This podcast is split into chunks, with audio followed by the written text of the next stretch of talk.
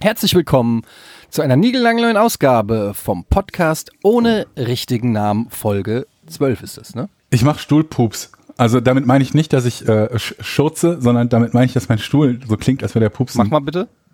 Ja, warte, ich krieg das nicht immer so gut hin. Scheiße, jetzt geht's natürlich nicht. Das ist der Vorfüll. Sorry. Dann, dann, Ja. ja. Also wenn, wenn ihr jetzt, so- das war jetzt Jochen. Das war ich. Ja. Ähm, herzlich willkommen, schön, dass ihr eingeschaltet habt zu eurem neuen Lieblingspodcast, hoffe ich. Ähm, einfach mal raushauen. Ähm, ich habe direkt mal eine Frage an Georg. Es ist ja nun so, Ja. äh, Zeitpunkt der Aufzeichnung ist, heute ist Mittwoch. Und ich bin mir nicht genau sicher, aber irgendwie vor ein oder zwei oder drei Tagen ist ein neues World of Warcraft Add-on erschienen. Ich habe das selber nur mitgekriegt, weil meine gesamten Timelines voll äh, mit Battle for Azer Azer Azeroth ähm, Genau. sind. Azeroth. Azeroth. Und Ja.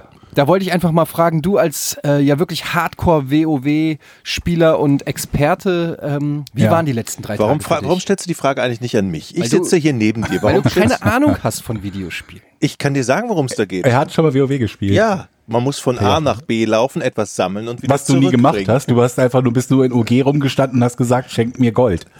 OG ist Ogrimmar.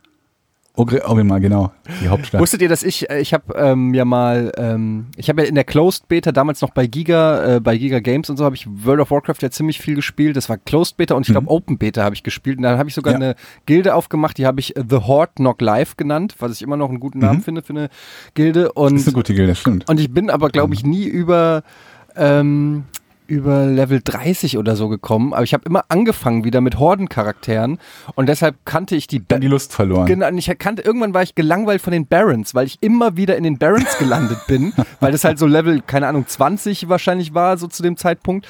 Und ähm, ich einfach nie was anderes gesehen habe. Ich glaube, ich bin dann bis Ashenvale mal gekommen und da hört dann auch schon meine äh, WoW-Erfahrung auf. Und dann habe ich jetzt gestern, war bei uns auf dem Sender zum Add-on großes WoW-Streaming angesagt. Von morgens um 11 bis abends um 19 Uhr haben wir, glaube ich, fast noch nie gemacht, so lang ein Spiel am Stück gespielt.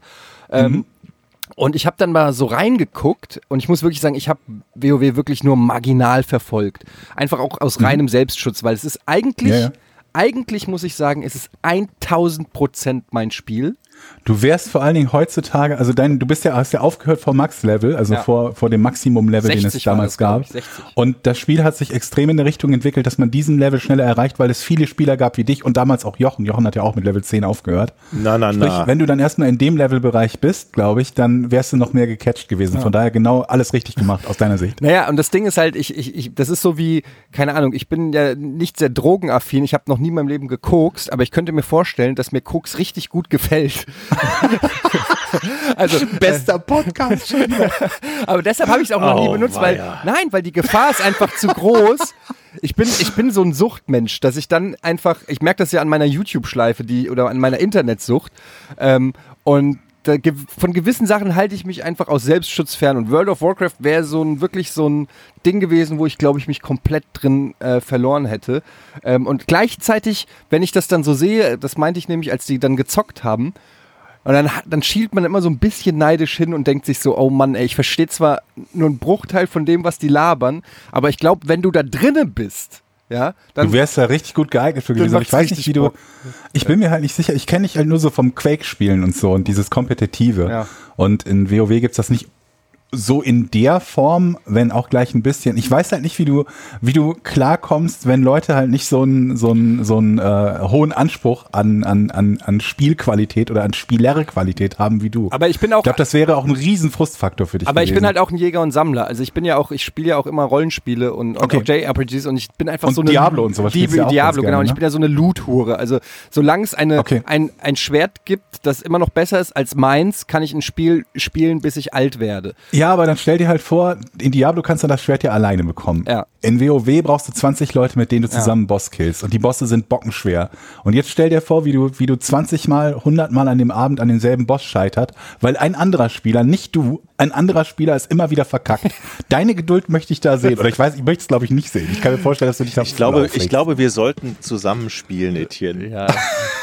Ich weiß, ich habe gestern haben wir ähm, hatten, hatten wir einen Quake-Match bei uns auf dem Sender. Da hat äh, einer, ähm, also eine Geschichte war die, ich habe äh, unser ITler, der ist irgendwann mal durchs Haus gegangen und hat gesagt, ja, ich habe gehört, du kannst gut Quake spielen. Ich Der mach dich platt, der René. Ja. Und da habe ich gesagt, ah René, weiß ich nicht, glaube ich ehrlich gesagt nicht. Ich, ähm, er sagt, doch, ich mach dich platt. Gut, dann haben wir gespielt, dann habe ich irgendwie 25 zu minus 1 gewonnen und dann hat er angefangen zu trainieren. Ähm, und dann hat ihn einer aus unserer Community angeschrieben, und zwar Zanes, und das ist der aktuell amtierende deutsche beste Quake-Spieler. Und dann ist Quake René, ja, äh, Quake 3 oder Quake Live, ja. Und dann hat, Ja. ähm, hat René sich auch verbessert, hat aber dann trotzdem nicht gereicht für mich. Und dann hat er irgendwann gesagt, so, und jetzt spielt Hat er positive Punkte gemacht. Ich finde immer, wenn du positive Punkte machst bei Quake, dann bist du auf einem guten Weg. ähm, nee, also gegen mich nicht. Ähm, Weil für diejenigen, die das nicht kennen, bei Quake, du kriegst halt durch einen, durch einen Kill, der durch zum Beispiel einen Sturz zustande kommt, kriegst du einen Kill abgezogen. Ja. Ne? Dann hast du ein Minus X. Genau. Und ähm, wenn das nicht passiert und du den anderen Gegner überhaupt töten kannst, ist das schon ein gutes Zeichen, weil normalerweise gute Spieler so stark sind, dass sie jedes Power abnehmen, bevor du drankommen kannst. Absolut richtig, Und dich dann immer erwischen. Also ich fand immer, wenn, wenn man, wenn man gesehen hat, es geht irgendwie 14 zu 3 aus, weißt du, das ist eigentlich in Anführungsstrichen schon ein knappes Spiel. Ja, also man muss, ja, es stimmt Ich tatsächlich. Es, die, die, das Ding ist halt, ja, das Ding ist halt, wenn du einen ein oder zwei oder dreimal fraggen kannst, ja, also wenn es jetzt nicht reiner Zufall Genau, ist, weil du einen besseren, theoretisch auch mehrfach. genau, wenn du es nicht, wenn du nur einen besseren Spawn am Anfang hattest, aber wenn du jemanden Ja, okay. Hm? wirklich aus dem Spiel heraus mehrmals fraggen kannst, dann ist es theoretisch vermutlich mit Training und Disziplin möglich, den auch vielleicht mal sogar zu schlagen. Ähm, aber was ich eigentlich sagen wollte, und dann habe ich gestern gegen diesen Saints gespielt, weil René das unbedingt wollte. Ja, und Und- genauso Und habe natürlich genauso mehr oder weniger, wobei ich habe ihn drei, vier Mal sogar gefragt, aber ich habe natürlich genauso auf die Fresse gekriegt. Und René hat sich so gefreut und dann plötzlich riesengroße Fresse gehabt, wo ich gedacht habe, das ist wie so, das ist wie wenn du dauernd verprügelt wirst und dann deinen großen Bruder hol, holst, der dann den verprügelt, Oh, ja. der dich verprügelt hat und dann hast du eine große Fresse. Und Ja, das ist genau. so unfassbar. Aber was ich eigentlich nur sagen wollte, dann haben wir, dann haben wir zwei gegen eins gespielt. Also ich und René gegen Zanes und es ist noch schlechter gewesen, weil Ja, ähm, weil man sich gegenseitig Power-Ups klaut. man oder? klaut sich gegenseitig Power-Ups. René hat null Ahnung von Teamplay und ist natürlich einfach Frackfutter, was ihn dann, also er schenkt ihm quasi Ja, Fracks, ja. ja. Und ähm, ich habe so geschimpft. Feeder, ne? Feeden nennt man das bei den MOBAs, oder? Ja, MOBAs, keine Ahnung, ja, aber wahrscheinlich, ja. Und ich habe ich hab so geschimpft auf René, dass es mir selber unangenehm war, weil ich, weil ich bin ja eigentlich der bessere Spieler. Ich sollte ja eigentlich die Souveränität haben, ihm zu helfen und zu sagen, pass mal auf, mach das doch so und so. Und stattdessen habe ich so, was, du bist weg von der roten Rüstung gegangen, du Vollidiot, da muss doch einer bleiben, ich bin doch extra nach da. Und habe nur geschimpft. Und ähm, so, um, und so schließt sich der Kreis. Ich glaube, wenn ich irgendwie WoW spielen würde und man ist irgendwie fünf Stunden auf so einer Ja. Mission und irgendeiner macht halt irgendeine Scheiße, ich sag nur Leroy Jenkins, ähm, Genau. ich glaube, dann kotzt du. Da, also Ja. ich persönlich zumindest. Ja, und das war ja noch eine absichtliche Aktion, weil jemand lustig sein wollte. Es gibt ja auch welche, die einfach nur es nicht besser können. Ja. Und dann bist du da vier Stunden bei einem Boss und sagst, so, wenn er jetzt den Arm hebt, dann rennen alle nach rechts und du siehst beim 400. Mal noch einen, der nach links läuft, dann, äh, dann, dann, dann endet die Geduld. Liebe ja. Leute, ich habe noch nicht viel an alle, DFA gespielt. An alle, die das jetzt hören und vielleicht genau derjenige äh, sind oder die glauben, sie sind es, die nach links gelaufen sind. Ich habe vollstes Verständnis für euer Handeln. Ich bin, Ja, ich grundsätzlich bin ich bei auch. euch. Das kann passieren. Also äh, mir wird immer gesagt, dass ich eigentlich eine sehr, sehr hohe Geduld habe. Gerade als ich mit Jochen zum Beispiel zusammengespielt habe, haben eigentlich alle nur geschrieben, Georg, was hast du für eine Geduld? Das haben wir schon gesagt, als Mit du mit Jochen Jochen zusammen gearbeitet hast. Nee, aber ich Ihr seid so widerlich. Ich hab noch nicht, ich habe noch nicht viel gezockt, aber ich habe ähm, mein WoW-Abo bis zur Rente verlängert. Hab ich gesehen auf Twitter, ja, bis 2039 oder so. Bis Bis 2039 zur Rente hast du das verlängert? Ja, ja. Wie? Und da kriegt man da einen besonderen Bonus oder Nee, besondere gar nicht. Konditionen? überhaupt, überhaupt nicht. Moment mal, du musst das jetzt einfach mal. Wie, was ist, was kostet das im Monat? Äh, 13 Euro ist Basispreis. Du, wird das jetzt auf einmal abgebucht dann oder? 20, Nein. 20 Okay. Jahre. Nein, nein, nein, nein. Das sind zweieinhalbtausend oder so, ein bisschen mehr. Aber ähm, man kann es mit Ingame-Währung bezahlen. Also mit dem Gold im Spiel Ach. kannst du dein Abo bezahlen. Und da hattest Und du so weil- viel, dass es quasi. Da hättest du Ja, ja, auch 60, 65 Millionen, das ist relativ viel. hättest du Also die dreimal Rente machen können wahrscheinlich, oder? Genau, die WoW, nee, das nicht. Also das äh, viel mehr hatte ich nicht. Aber ähm, die WoW-Spieler, die uns zuhören, werden jetzt sagen, das ist eine ganze Menge Gold. Und im Moment ist es halt so, man kann dieses Gold quasi in Battlenet-Guthaben, nicht in Echtgeld umtauschen, aber in Battlenet-Guthaben umtauschen und umgekehrt kann man sich von Echtgeld Gold im Spiel kaufen. Und ähm, im Moment sind die Preise, dadurch, dass die neue Expansion angefangen hat, sehr zugunsten derjenigen, die Gold für Geld ausgeben oder Gold für Battlenet-Guthaben ausgeben wollen. Und da dachte ich mir, komm, nutzt du die Gelegenheit, so billig wird das nie wieder. Und äh, sicherst dir das WoW-Abo bis zur Das ist Rente. wie bei den Bitcoins. Ja. Quasi. Da gibt es halt gute Momente, die man nutzen muss. Ey Leute, ich muss euch heute eine Geschichte erzählen und das ist wirklich eine True Ich auch gleich äh, noch, Ist eine, ja. ist eine True Story, die so unangenehm ist, dass ich mich kaum Oh traue zu erzählen. Oh, oh, Peinlich oh. oder? Ja, pein, natürlich peinlich. Fällt Für mich natürlich, wie immer. Ich sag nur Fett, Fettnäpfchen äh, in der Größe eines Kraters. Mm. Also, ich erzähle sie. Es fing an, eines Tages saß ich im Zug. Und äh, Ja. neben mir im Zug saß ein blinder Mann. Oh, Oh Gott. Ähm, ich nenne jetzt nicht seinen Namen. Und ähm, nein, es war total. Wie seinen Namen? Warum wusstest du seinen Namen? Ja, ich habe mich mit ihm unterhalten. Er saß neben mir. Und äh, so. ähm, wir sind ins Gespräch gekommen während der Zugfahrt und er war total nett und ich habe äh, und er war auch so ein ganz offener Typ und ganz locker. Ihr sag nicht, dass du dich verabschiedet hast mit man sieht sich oder so, weil das nein, ist nein, nicht nein, so schlimm. nein, nein, nein, äh, warte doch mal.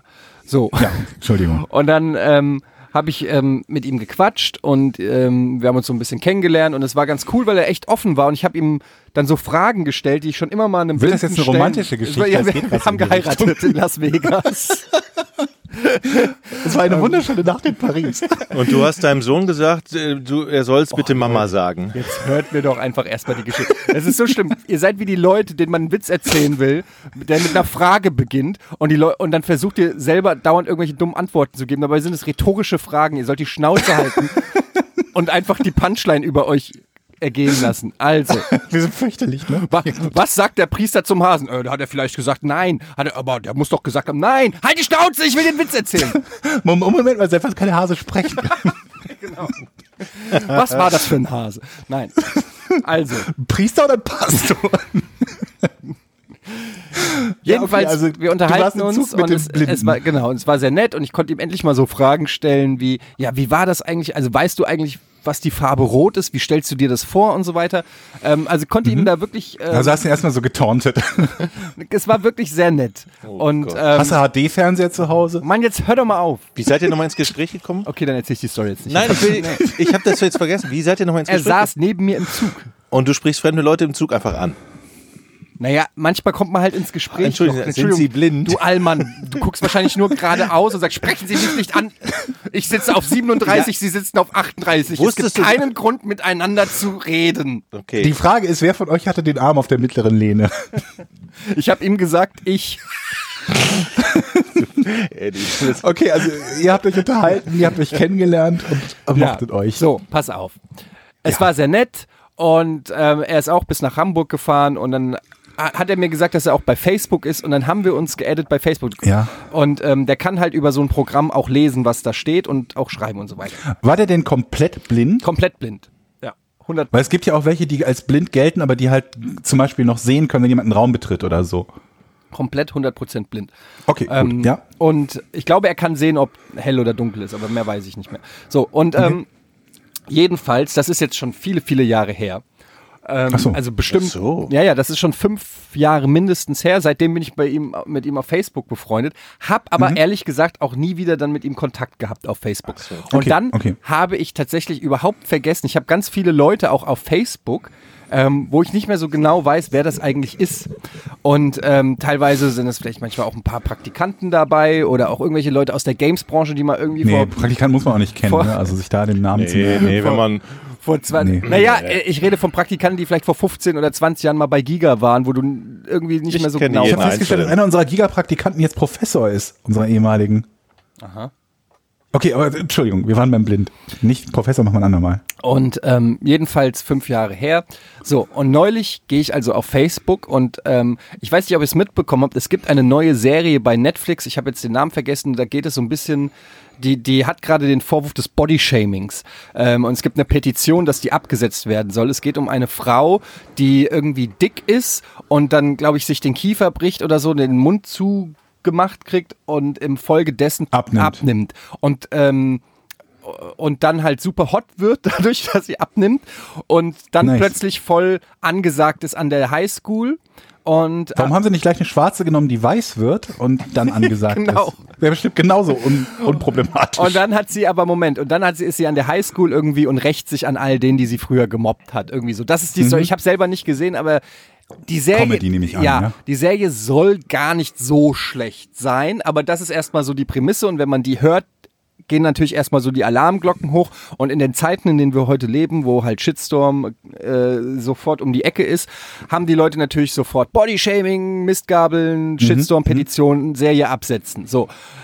Jetzt schließt sich der Kreis. Ich gehe auf Facebook und der Typ ähm, postet halt ähm, auch den Trailer zu dieser Serie und, der, und noch einen Link zu dieser Petition und echauffiert sich ziemlich krass auf der Facebook-Seite. Und ich habe überhaupt nicht gesehen, wer das ist und schreibe direkt drunter. Ha, hast du die Serie überhaupt gesehen? Ja, aber das finde ich nicht so schlimm. Also, weil ich meine, er regt sich ja über eine Fernsehserie auf. In dem Zusammenhang zu sagen, hast du sie gesehen, heißt ja nur, hast du sie konsum konsumiert. Ja, aber also ich habe also vom Ich find das nicht so vom schlimm. Feedback, das ich gekriegt habe, äh, haben das äh, nicht alle so tolerant gesehen, weil die das Na, schon das als, war ja, also als du hast ja nicht, ja, aber es klingt du hast dir ja keinen Witz daraus gemacht zu sagen, du kannst die ja nicht mal gucken. Aber so, genau, ja, aber so klang es für manche. So nach dem Motto, du hast sie ja noch nicht mal gesehen, in Anspielung darauf, dass der blind ist. Also so. so. wie so ein Totschlagargument. Naja, wenn du die Serie nicht sehen kannst, dann so. darfst du auch Kannst du eh nicht kannst du, genau. Was war dein Wortlaut? Was hast du Ich gesagt? habe gesagt, ja, äh, vielleicht besser erstmal die Serie an, äh, ansehen oder irgendwie angucken oder so, bevor man, Ah, bevor man okay. raged oder so. Also es war, es war natürlich, ich habe in dem Moment gar nicht drauf geachtet, wer es ist und hatte gar nicht im Kopf, dass das der Blinde ist. Ähm, es ist mir danach erst äh, aufgefallen und da war es dann aber Ja, schon zu aber- spät und war ein bisschen unangenehm. Was hat er gesagt? Er hat Okay. gar nichts gesagt.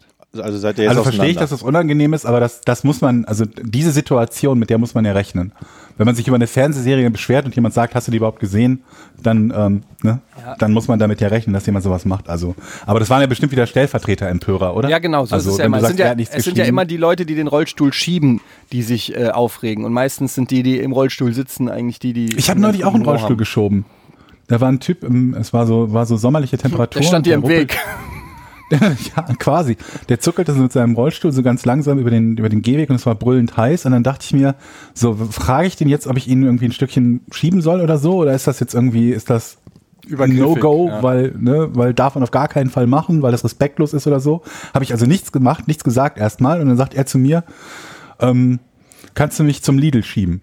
Das war also direkt auf dem Weg. Und da hast Ich du war auch gesagt, also zum jetzt hören Sie mal, das ist aber unverschämt. Ähm, habe ich dann gemacht. Und dann hat er sich, er hat sich nicht bedankt, hat sich Alkohol gekauft und saß dann vorm Lidl und hat gesoffen. Ich, Das war meine Geschichte. Ich habe in Berlin- Ich hatte irgendwas Herzerwärmendes erwartet, aber es ist nichts Herzerwärmendes ich passiert. habe in Berlin auch mal jemanden, ähm, als ich da bei Giga gearbeitet habe, im Rollstuhl getragen mit zwei anderen Passanten. Der stand nämlich vor einer U-Bahn-Station in Ja, Schöneberg runtergetragen. und musste runtergetragen werden. Und er sagte, ich möchte gerne hier runter. Und nicht an den Fußklappen anheben, ne? nee. Und ähm, Aber die Klappen weg. Ich konnte also, wenn ihn ja, ich, ich konnte ihn ja alleine nicht tragen, also habe ich irgendjemanden Ja. anderen Passanten, hier kannst du mal eben helfen. Dann haben wir ihn zu zweit, so links und rechts getragen. Und dann äh, nach den ersten sechs, sieben Stufen haben wir festgestellt, dass das ein, ein obdachloser, eingekoteter, nach, P, nach Urin stinkender, Oh. Alkohol, alkoholisierter, also ganz, Ja. Mhm. ganz übel zugerichteter Mensch war, was ich, und dann in der Mitte der Treppe hat das so gestunken, dass ich gedacht habe, ich kipp gleich um und muss den Rollstuhl runterfallen lassen. Und die Treppe war sehr lang. Also wir haben ihn Oh da Gott. getragen und getragen und es war so schlimm. Das kann, kann man kaum beschreiben. Aber er war unten und war relativ glücklich und ich. Eieiei. Und jetzt seid ihr auch auf Facebook Jetzt befreundet. sind wir bei Facebook befreundet und gucken auch manchmal Netflix-Serien zusammen. Aber übrigens, Und Jochen verarscht der sagt, das kommt dir nicht in die Wohnung, oder? Genau. Äh, Das ist ja so, sowieso gerade eine super Diskussion über Bundeswehr und Zivildienst, wo wir gerade bei Rollstuhl sind. Ne? Ich bin ja dafür, dass Ja. es wieder eingeführt wird, zumindest, dass man ein freiwilliges soziales Jahr macht. So, äh, denn Also ein pflichtmäßiges Ich gerade sagen, freiwilliges Jahr. ich bin dafür, dass jeder ein freiwilliges freies Jahr macht. Freiwilliges. finde ich eigentlich eine gute Situation, äh, äh, gute Geschichte, weil ich, wenn Für Männer und Frauen oder nur für Männer? für beide, ich fa- fand ja, ja doch, oh, jetzt geht's los. oh, oh, warum nicht für beide? Ja, das, das, das logisch wäre, heißt ja nichts. Ja, für beide. Das heißt weil, ja heutzutage Weil, weil ich, wenn mehr. ich mich so an meine, äh, an meine Zeit in der, in der Behindertenwerkstatt in Rating zurückerinnere, ja, ich habe keinen Zivildienst gemacht, fand ich das zwar in, in dieser Situation anstrengend, aber im Nachhinein betrachtet, fand ich das gut. Und ich glaube, dass es einigen Leuten da draußen ganz gut tun würde, mal irgendwas anderes zu sehen und Also find zu insofern- pflegen oder was auch immer. Ich finde das insofern gar nicht so, so, so verkehrt, als dass es halt so ein bisschen Berufserfahrung ist, die man ähm, noch vor dem Studium, wenn man studiert zum Beispiel, bei meinem Fall war das so, äh, sammelt. Ist gar nicht so verkehrt, also in, in irgendwas im Berufsleben mal so ein bisschen drin gesteckt zu haben. Stimmt schon. Also natürlich es, nicht ich kann zu da, kann da wenig zu sagen, weil ich weder beim Bund war noch Zivildienst gemacht Mama, habe. wieso das denn? Na, wegen äh, meiner jüdischen Ach so. Vorvergangenheit, äh, Vergangenheit, ähm, beziehungsweise meinen Verwandten, ähm, bist du dann Und dann musstest du nicht, nee, oder was? bist du komplett. Ja, kann ich aber auch verstehen. Also als ich davon erfahren habe, ähm, äh, habe ich das natürlich sofort geltend gemacht. Ist ja auch irgendwie. Also ich kann es ein Stück weit verstehen, weil ähm, und die Argumentation, die du dann anbringst, ist sozusagen meine äh, Großeltern, die waren ja beide so genau, ist die Nachfolgearmee der Wehrmacht. Und Genau, das sind ja beide, meine ne? Großeltern, muss man dazu sagen, sind äh, sogenannte Schindlerjuden, also sind wirklich ähm, in Auschwitz gewesen und wurden von Mhm. Oskar Schindler befreit, so wie in äh, dem Film Schindlers Liste, sind auf Oma und Opa? Oma und Opa, ja. Sind also auf Schindlers Liste, sind also, man muss tatsächlich, haben die den Film gesehen? ja, die haben, die waren am Set eingeladen und legen auch am Ende einen Ehrlich? Stein auf sein Grab, ja. Ach, cool. Äh, deshalb habe ich ein Autogramm von Steven Spielberg zu Hause. Echt? Waren die auch äh, so erschreckt äh, vom, wie heißt der, der, der, der, äh, ist das Ralph Fiennes oder Fiennes oder wie der heißt? Oh. Der den Dings spielt, den äh, Nazi-Kommandanten da? Ähm, das weiß ich nicht. Der ich, Amon Goeth, ich war da noch zu jung, um mit ihnen darüber. Meine Großeltern haben da auch so, nie ja. mit uns drüber Der gesprochen. oben, oben auf der Veranda sitzt und äh, aus Spaß äh, Genau. schießt? Ja. Weil ich gehört habe, dass, äh, dass es halt ähm, ähm, Leute gab, die dort gefangen waren und die sagten, dass diese Darstellung der Schauspieler so, so erschreckend echt war, dass sie, dass sie quasi halben, halben Herzkasper bekommen Ja, haben das und kann ich vom mir, Set gehen Kann mussten. ich mir gut vorstellen, dass man das nicht unbedingt gern nochmal durchleben will. Ja. Aber ähm, jedenfalls, ja, und deswegen musst du kein Zivi machen. und dann sag, kannst du halt klar argumentieren, ganz ehrlich, also die Armee, die ähm, meine halbe Verwandtschaft ausgelöscht hat, ähm, oder meine Ja. Vorfahren, für, für die will ich jetzt nicht noch ähm, arbeiten müssen. Und dann, da widerspricht dann natürlich keiner in Deutschland. Ähm, und dann bist du freigestellt. Ich wurde lustigerweise ähm, sogar mit eins gemustert, was ich, was für mich Ja. heute wo ich ein, mich fühle wie im, wie, mal, ne? wie im Körper eines 80-Jährigen, ähm, kann ich mir das selber nicht vorstellen. Aber damals noch keine Brille, keinerlei Allergien, ähm, das Gardemaß in Anführungsstrichen von 1,85 plus ich war damals sehr schlank, also kein, war, war Kein ein Dürrer, Übergewicht, ja. kein Übergewicht.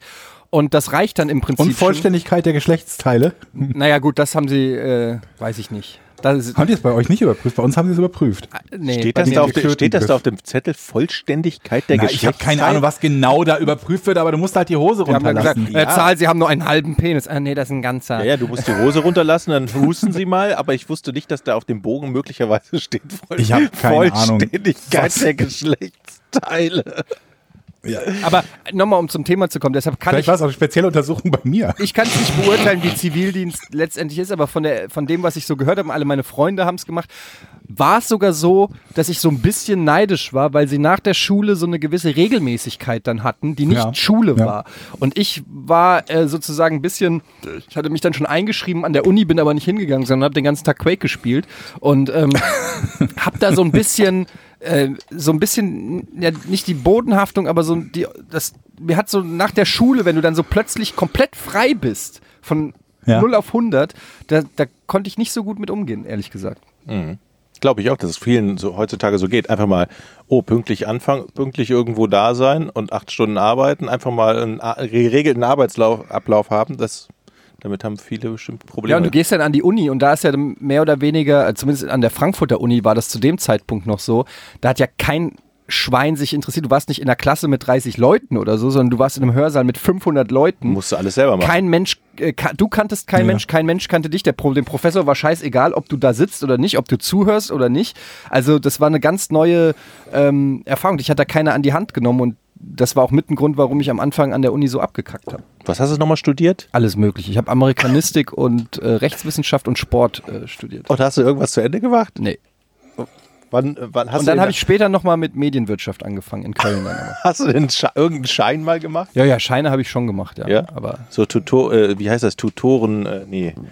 Tu, wie heißen denn die nochmal? Diese, diese äh, nee, tu, äh, Tutorium, genau. Nee, Tutorium-Scheine. Hieß nee, die nee, doch ich habe damals. schon richtig. Ich habe zum Beispiel eine Hausarbeit geschrieben zum Thema ja, das waren die da. die Begründung des Rechts durch Aristotele, Aristoteles und Hobbes. Weil ich, äh, das muss ich bei Rechtswissenschaft. Habe ich immer noch die Hausarbeit, weil es die einzige war, die ich je geschrieben habe. Und die habe ich immer noch zu Hause. Ähm, mein ganzer Stolz. Sieben Punkte. Sehr gut.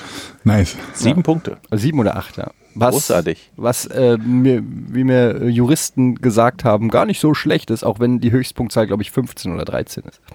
War das dein freiwilliger Wille, auf die Uni zu gehen oder der Druck deiner Familie? Nö, Der das, Großeltern. nee, das war so. Ich hatte ja mega die Orientierungslosigkeit nach der Schule, weil ich einfach überhaupt nicht so richtig wusste, was ich will. Ähm, ich wollte ja immer so Schauspieler werden, aber das war kein realistisch zu erlernender Beruf für mich. Ich wäre niemals auf die Idee gekommen, wirklich zu einer Schauspielschule zu gehen oder so. Das war einfach irgendwie, ich weiß auch nicht Ja. warum, es war irgendwie kein Thema für mich. Und dann habe ich gedacht, okay, was kannst du und was magst du? Und dann war einmal, habe ich gesagt, ja, ich bin schon jemand, der gerne so den Diskurs sucht, gerne argumentiert, gerne auch ein bisschen so eine gewisse Streitkultur äh, pflegt. Und ich könnte mir vorstellen, äh, Anwalt äh, zu sein, weil ich aber auch so eine romantisierende Vorstellung von, weiß ich nicht, Madlock im, im Gerichtssaal oder so hatte. Und ähm, dann habe ich äh, Sport und Amerikanistik studiert, weil ich gedacht habe, ich will irgendwie Sportjournalist werden.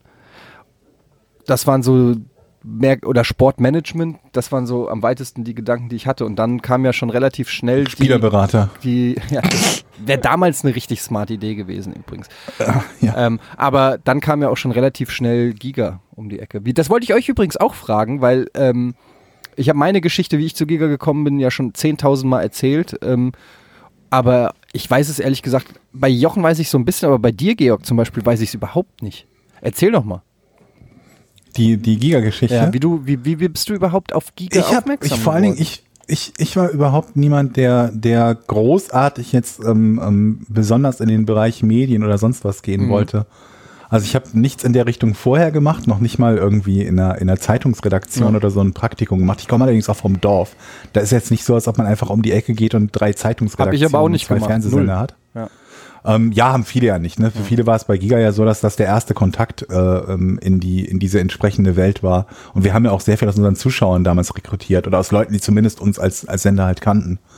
Ähm, aber bei mir war das so, dass der, der Jens, der mein damaliger Mitbewohner, ähm, bei NBC Europe gearbeitet hat und dort irgendwie zweimal die Woche oder so das Zuschauertelefon betreut hat. Also da gab es kein durchgängig besetztes Zuschauertelefon, sondern da gab es halt so ein, so ein, so ein Prakti quasi, der, der zweimal die Woche da so eine, so eine Telefonstunde oder zwei angelegt hat, äh, eingelegt hat. Und dort hat er eben äh, den Olli und äh, Olli Weiberg und Willi Jansen getroffen, unseren äh, Programmdirektor und ich weiß gar nicht, was Willi, Chef der Programmplanung, glaube ich, war der ursprünglich, ähm, Ja. die gerade dieses Projekt Giga auf die Beine stellten. Das muss dann irgendwie so Mitte 98 gewesen sein oder so. Und äh, Da waren die, Ende, Ende gerade- 20, ne? Ich glaube, Olli war 27. oder Genau. So. Olli war 29, glaube ich, oder so. Ich weiß gar nicht genau. Also Ende, Ende 20, ich glaube, Willi war Anfang 30, bin nicht ganz sicher. Ähm, ja, also beide eigentlich noch sehr, sehr, sehr, sehr jung dafür, dass sie hauptverantwortlich sind, zumindest inhaltlich für, für, für so einen Sender. Und ähm, Willi hat ihm, hat ihm wohl gesagt, sag mal, kennst du nicht noch jemanden, der, äh, wir suchen noch Moderatoren. Äh, kennst du da nicht noch jemanden hier, so Sendungen über Computer und Internet und so? Und daraufhin haben wir mit unseren äh, tollen Computerkenntnissen, wie gesagt 1998, irgendwie so ein Foto eingescannt und äh, zusammen quasi so eine, so eine kleine Bewerbung geschrieben. Ein Foto, wo wir beide drauf waren, eine, zusammen eine Bewerbung. Und äh, ja, dann haben die sich zurückgemeldet und äh, haben halt mich eingeladen zu einem Casting.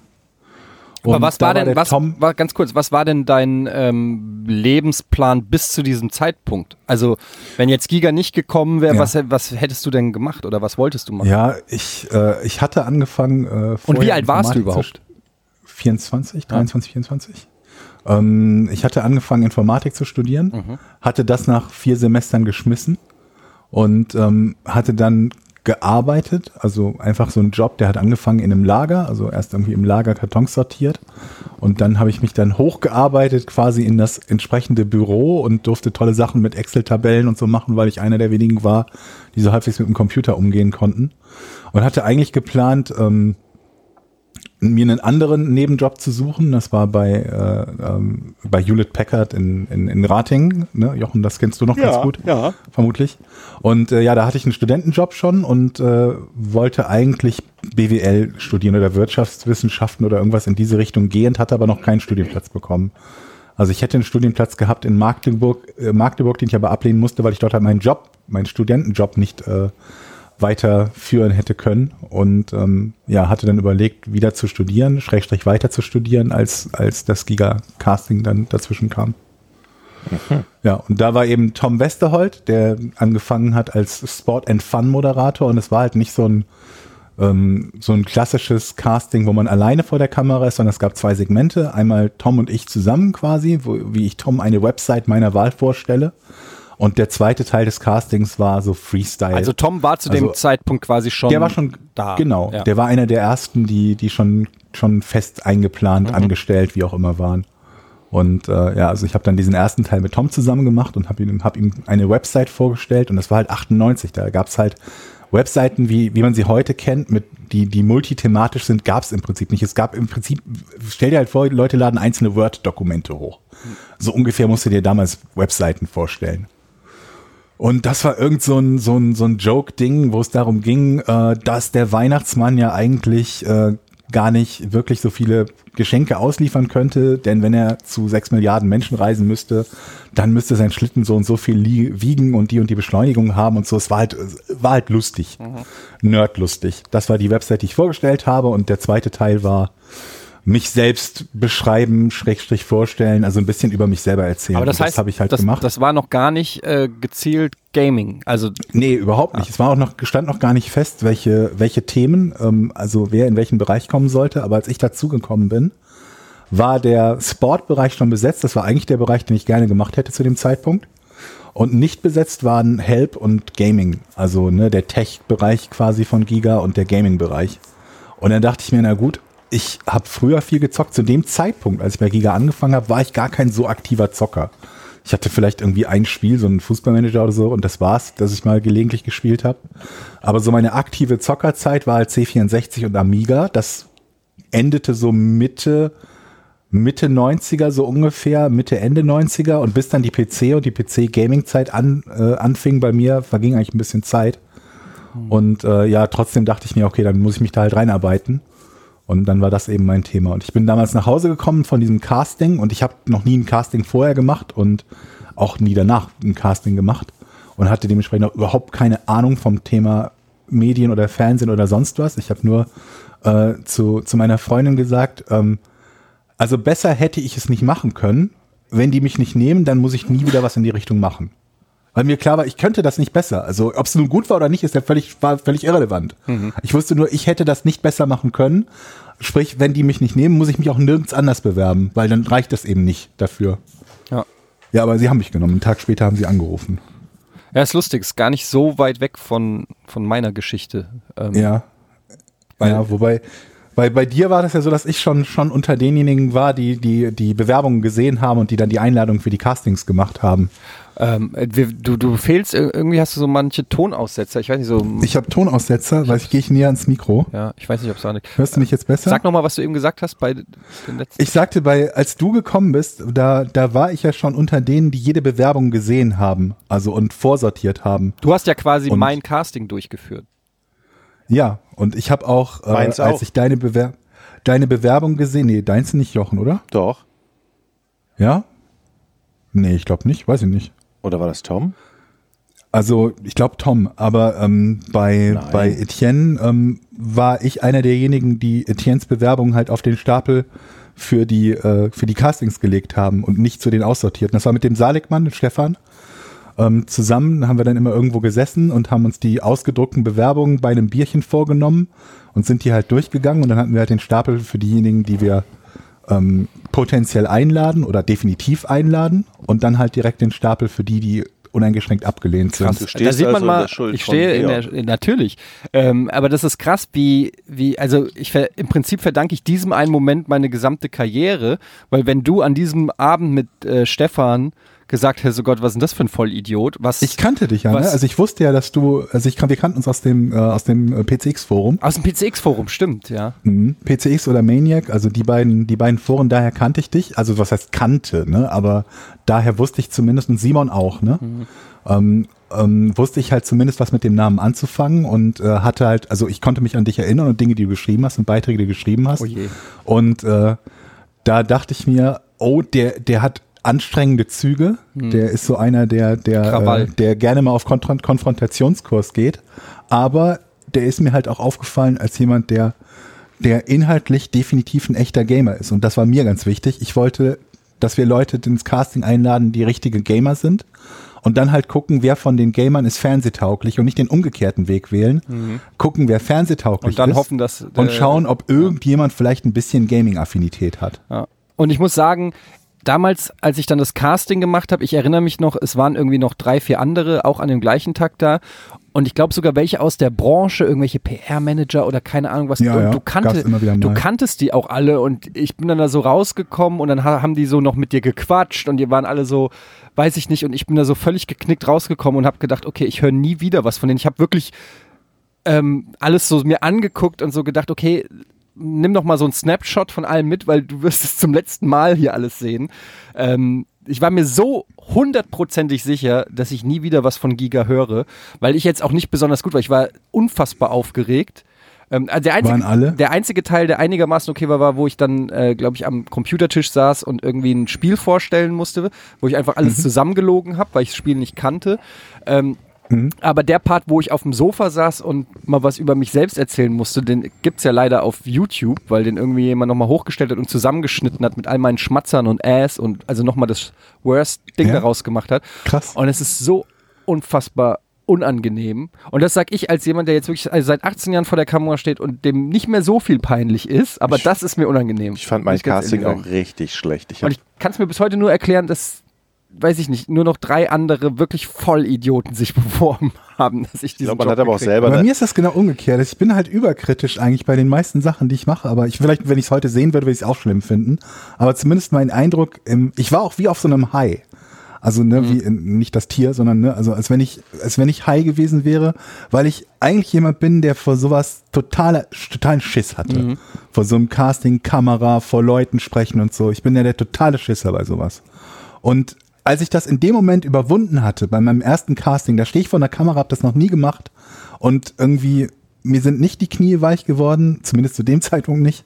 Und ähm, ich, äh, es, es ging alles locker und flockig von der Hand. Ich glaube, da habe ich so ein so ein so ein so ein Selbstbewusstseinsschub bekommen, dass das dass dieses Casting dann besser funktioniert als vermutlich einige Takes oder etliche Takes äh, auf äh, on air. Bei mir war es auch, Also von eher daher- auch so eine Flucht nach vorne, dass ich gedacht habe, Ja. ähm, weil ich bin ja auch nicht da wirklich, also der, zu dem Zeitpunkt war ja Thomas Schanze schon bei Giga, über den habe ich das ja auch irgendwie Ja. alles erst erfahren und ich habe den besucht und ich habe äh, ich habe Giga eigentlich gar nicht so viel geguckt. Ich kannte es so vom Durchseppen, ähm, Mhm. weil zu dem Zeitpunkt man natürlich, wenn irgendwie was mit Video oder Computerspielen im Fernsehen war, als Zocker hast du das Mhm. einfach abgespeichert, so viel, weil es einfach keine Alternative gab, außer Hugo. Mhm. Ähm, und äh, deshalb kannte ich das so, aber ich war jetzt nicht irgendwie ein krasser Giga-Fan oder habe das auch nicht dauernd geguckt oder so. Dafür war ich Ja, waren, waren ja viele Zu viel den, mit Quaken auch beschäftigt.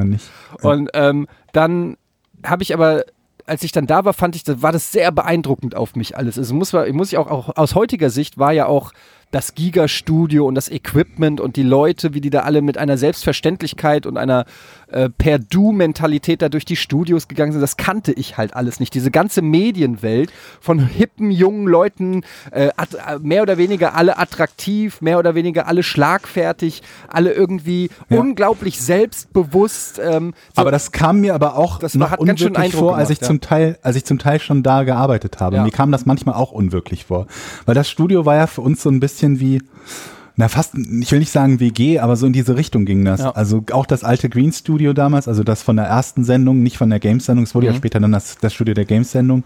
Und für uns, für mich vor allen Dingen war das echt so, man hat die Wochenenden da verbracht. Wir haben Schlüssel da gehabt, wir haben dort gezockt, wir haben dort Zock-Sessions gemacht.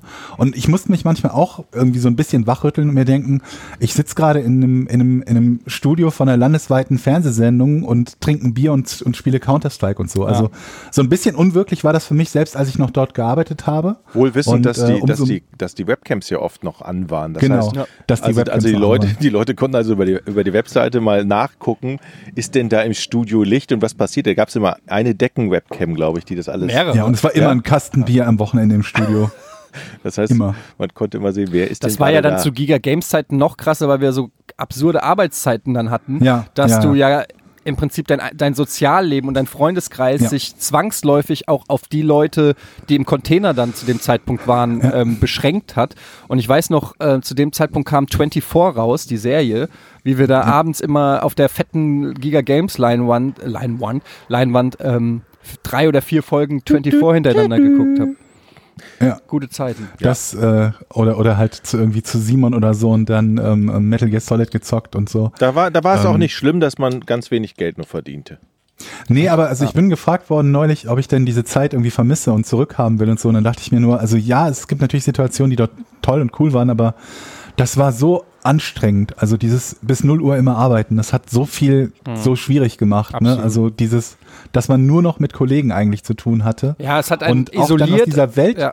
genau, Es hat einen aus dieser isoliert. Welt irgendwie gar nicht mehr rauskam. Ja, genau. Es hat einen isoliert und zeitgleich muss ich sagen, bis heute wirkt es noch nach, weil mein Biorhythmus sich damals wirklich, ähm, ich meine, ich war schon immer einer, der eher spät ins Bett gegangen ist. Schon zu Schulzeiten habe ich dann irgendwie Harald Schmidt geguckt und so und bin deshalb auch schon spät Ja, ins ich Bett auch. gegangen. Ich auch, ja.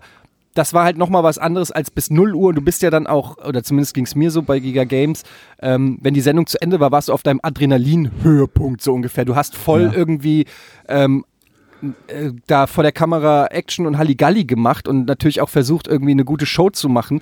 Und dann ähm, war es 0 Uhr und du warst irgendwie so, okay, was machen wir jetzt? So nach dem Motto. du- Alles du, zu unter ja. der Woche? ja, du kannst nicht in Sportverein gehen, du kannst niemanden mehr anrufen. Alle deine alten Freunde, die nicht bei Giga Games arbeiten, mehr oder weniger pennen. Ähm, und, Ja. und was machst du dann? Entweder du bist dann mit denen noch irgendwie in die Altstadt gegangen oder du hast halt da noch mit Leuten gezockt, bist, äh, du bist aber nicht vor 4 Uhr pennen gegangen.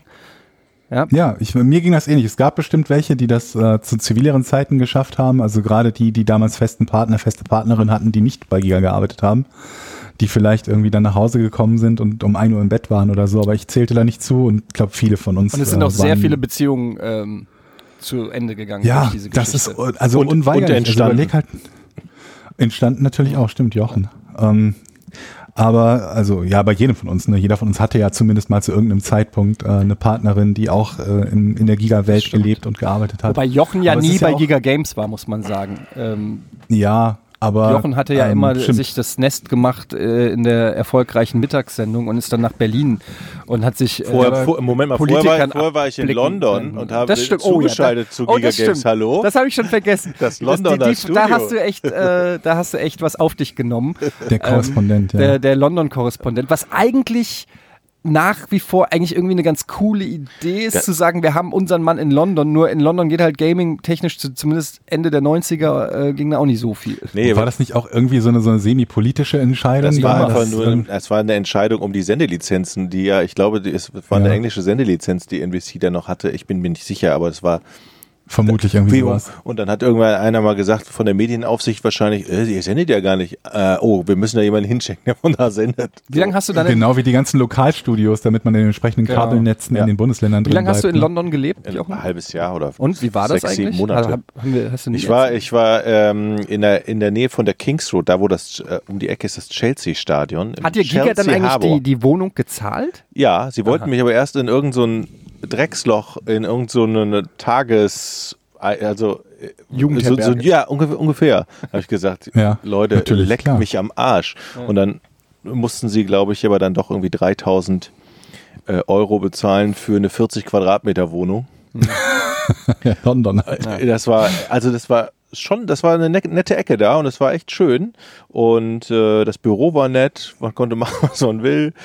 Und ich war da ja früher in einem Büro mit dem David Oertling, den viele vielleicht jetzt von NTV als Chef, Mhm. Chefreporter und so kennen, der mit den grauen Haaren, der manchmal auch Der, der Nachrichten Mann von spricht. Emily, oder? Der Mann von Emily, genau, der ist ja bei NTV auch oft zu sehen und äh, äh, der saß in dem Büro als Korrespondent, als England-Korrespondent und äh, das war ganz, das war ganz nett. Nett war auch, als ähm, ich irgendwann nach Hause kam. Ich war am Wochenende bei meiner Freundin in Mallorca, die hatte da ein Praktikum gehabt und dann bin ich dann von London immer nach Mallorca gefahren, flog am Wochenende und dann kam ich zurück. Auf einmal stand, habe ich die Geschichte euch schon erzählt, da stand die, stand die Polizei bei mir vor der Tür in London Nee. und fragte mich, wo ist denn der Übermieter, äh, wo ist denn Ihr Vermieter, der über Ihnen wohnt? Ich so, keine Ahnung, den habe ich schon lange nicht gesehen. Und die hat mich auch immer so gewundert, warum es in dem Haus grundsätzlich so feucht warm roch. Dann ist, Ah. ist, ist, ist also, äh, während, während ich weg war, oben ähm, Wasser, gab es einen Wasserrohrbruch. Und die, ha so. und die Hanfplantage Ja, ist über, überflutet worden. Dann stand die Feuerwehr in den, im Haus und hat dann die Polizei gerufen, weil der Typ wohl irgendwo um die ganze Bude nur eine einzige Hanfplantage war. Ich dachte, die Leiche von dem hätte man dann gefunden. Aber das muss man Nee. doch, das hättest du doch riechen müssen. Ich, ich hatte damals. Aber riecht äh, das so intensiv, wenn es nicht brennt? Also nur Ja. die Pflanzen durch die Die Tür? Pflanzen riechen auch. Ja? Das weiß Hab ich, ich nicht. Ich habe keine Hab ich Ahnung. Ich gehört. bin jemand, der Ich- keine Ich Hanfplantage zu konnte Hause den hat. Geruch nicht unterscheiden, Etienne. So. Ich habe das auch nur mal in einer Doku gesehen. ähm, Sehr gut. aber das, das Wie das riecht. ich, genau. Und da habe ich mir das eingeprägt. Ähm, aber das sind immer ganz schöne Geschichten. Wir werden bestimmt in der Vergangenheit noch häufiger mal auch über alte Giga-Zeit drehen. Haben auch ganz viele Leute haben uns auch geschrieben, ähm, die teilweise das damals auch verfolgt haben, aber vielleicht auch das gar nicht wissen ähm, und das aber trotzdem interessant wissen, äh, finden. Also wenn ihr auch noch Fragen habt zu früher oder so, könnt ihr das natürlich auch gerne mal auf die Podigy-Seite in die Comments hauen. Das Ja. ist momentan so der einzige echte Comments-Bereich, den wir haben. Das Ne? Problem ist, wir können gar keine, Oder wir können, wir, Twitter. wir können, da, kein, Twitter, wir ja. können da keine Rückantwort geben auf, aufgrund der neuen Datenschutzgrundverordnung, die Podigy hat. Also das heißt, wir können keine E-Mails mehr einsehen und dementsprechend auch nicht antworten. Das, das weiß vielleicht niemand. Das heißt, wenn ihr die Kommentare ablasst, können wir die zwar lesen, aber nicht mehr darauf antworten. Ja, aber das, das macht ja nichts. Aber wir ihr könnt euch sicher sein, dass wir sie lesen. Ja, ich, ich lese jetzt vor allen Dingen mal einen interessanten, weil wir in der letzten Folge ja über, ähm, über den, die komische Sprach, Sprechweise des Kapitäns und der Kabinencrew äh, Ja, gesprochen genau, habe ich auch gesehen schon den Kommentar. Da hat sich nämlich jetzt äh, jemand gemeldet, als Kabinenpersonal kann ich da vielleicht ein bisschen Licht ins Dunkel bringen. Auf Kurzstrecke meldet sich der Kapitän zweimal. Einmal zur Begrüßung und zum Verlassen der Reiseflughöhe, weil das während der Landung ja nicht mehr geht. Die Frage, warum geht das nicht? Und da es meist drei bis fünf Flüge an einem Tag durchgeführt werden, fliegen die meistens nicht in den Feierabend. Die Ansagen klingen auch oftmals aufgrund der schlechten Tonqualität etwas merkwürdig. Ich musste sehr lachen, als ihr die Pausen angesprochen habt. Das stimmt. Bis bald mal an Bord. Servus und auf Wiedersehen. Ähm, haben wir das geklärt? In der letzten Folge hatten wir das nicht Ja. gesprochen. So. Ja. Soll ich eigentlich mal meine Schlüsseldienstgeschichte erzählen? Ja, bitte. Ich bin so sauer. Ja, erzähl. Ich, ich bin umgezogen. Wir haben nur einen Schlüssel von der Wohnung. Und äh, weil unsere Vermieterin, äh, Vormieterin, nicht Vermieterin, crazy ist. Oder hat, hattet ihr schon mal Leute in eurem Haus wohnen oder direkt über neben euch, also unmittelbare Nachbarn, die so ein bisschen einen an der Klatsche hatten? Ja, ständig. Ja, Wir, äh, im Moment. Wir, ja, ihr beide jetzt, ne? Ähm, wir halt, also ich zum ersten Mal jetzt in der Form und also so, so wirklich richtig merkwürdig, die halt nachts um, um halb zwölf oder so angefangen hat, ihre Wohnung komplett zu saugen. Und dann hat sie, ihre Küche war über unserem Schlafzimmer. Und dann hat sie halt irgendwie nachts angefangen, in der Küche rumzuhantieren, bis wir dann irgendwann ich mal hoch, und sie hat ein Radio gehabt in der Küche. Und das hat sie dann so laut gemacht, dass sie die gesamte Wohnung beschallen konnte. Und diese Wohnung hier ist äh, sehr lang, also von, vom vorderen bis zum hinteren Fenster, was eben die Küche ist, das sind so, ich würde sagen, 15 Meter, 16 Meter oder so. Und ähm, sie hat mit ihrem Küchenradio die gesamte Wohnung bis vorne zu dem, zum Wohn- und Arbeitszimmer beschallt, mit der Begründung, dass äh, sie kein Radio in diese anderen Zimmer stellen möchte wegen des Elektrosmogs. Und dann könnt ihr euch vorstellen, wie laut das ist, wenn jemand über diese. Entfernung die gesamte Wohnung mit einem Küchenradio beschallt, das direkt über unserem Schlafzimmer ist. Ja, und dann haben wir halt irgendwie diverses Heckmeck gehabt, damit auch zwischendurch mal mit der Polizei wegen Ruhe, Ruhestörung gerufen und so weiter und so fort. Und dann ist sie irgendwie irgendwann ausgezogen und ähm, wir haben uns um die. Um Moment mal, Moment mal, Moment mal. Sie ist ausgezogen, sagst du. Ja. Da, also ihr habt sie nicht zum Auszug irgendwie gedrängt, genötigt, Nee, nee. keine Gewalt. Die hatten-. Achtung, äh, Jochen ist wieder nee. investigativ. Die hat Ich einen neuen Job so. bekommen. Ja. Die hat einen neuen Job, Job bekommen. Ihre Wohnung stand dann sehr lange leer. Und äh, bei mir ist es ja so, dass ich halt, ich habe so dicke geschlossene Kopfhörer. Ich bin sowieso immer lange wach. Ne, auch noch die, die, die Giga-Zeit und der Gigatages- und Schlafrhythmus. Und ähm, mich stört das halt nicht, wenn jemand dann ein bisschen länger wach ist, weil dann irgendwann, wenn ich mich hingelegt habe, hat sie meistens halt auch längst geschlafen. Aber meine Frau, für die sah das dann schon ein bisschen anders aus. Also die, wenn die morgens früh raus musste, dann war dann irgendwie noch abends um zwölf das Radio an oder nachts um zwölf, dann sah das anders aus. Nee, aber dann stand die Wohnung halt eine Weile leer und irgendwann habe ich sie getroffen. Dann ein paar Tage vorher war ein Möbelpacker im Haus unterwegs. Und dann sagte sie, dass sie irgendwie auszieht, äh, keine Ahnung, nach Süddeutschland. Und ähm, daraufhin haben wir halt der Hausverwaltung gesagt, wir würden ganz gerne diese Wohnung nehmen. Die ist dann in so einer mehr oder weniger Nacht- und Nebelaktion ausgezogen, hat diese Wohnung nie übergeben. Dann war hier zwischendurch noch ein Wasserschaden, während sie nicht da war und so weiter und so fort. Hat die Hanf angebaut? Es stapelt sich noch. Bitte? Sie hat keinen Hanf Ich angebaut. weiß es nicht. Ich weiß Ach es so. nicht. Es äh, stapelt sich ihre Post äh, äh, immer noch und äh, die schicken wir dann und, und melden das jeweils der Hausverwaltung. Wir haben hier noch Post, die scheinbar wichtig zu sein scheint an diese gute Frau. Und ähm, unter anderem, dadurch, dass sie nie eine Übergabe gemacht hat, existiert nur der eine Schlüssel, den ähm, sie einem Bekannten gegeben hatte, damit irgendwie die Wohnungsübergabe stattfinden kann oder so, aber nicht die zwei oder drei Schlüsselsätze, die eigentlich zu der Wohnung gehören. Was bedeutet, ähm, normalerweise hätten Carla und ich jeweils einen, einen Schlüsselsatz, so hat nur einer von uns beiden den Schlüsselsatz, was die Wahrscheinlichkeit extrem erhöht, dass man sich mal aussperrt. Denn wenn man zwei Schlüssel oder mehr Schlüssel hat, dann müssen alle Schlüssel verloren gehen, damit man sich ausgesperrt hat. Und äh, naja, bei einem Schlüsselsatz eben nur einer. Und das ist gestern passiert. Moment mal, du wohnst doch, du wohnst doch erst seit ganz kurzem in der Bude, oder? Seit nicht mal. Anfang äh, August, ja. Und dann hast du direkt schon scheiße den Schlüssel verloren. Oh Mann.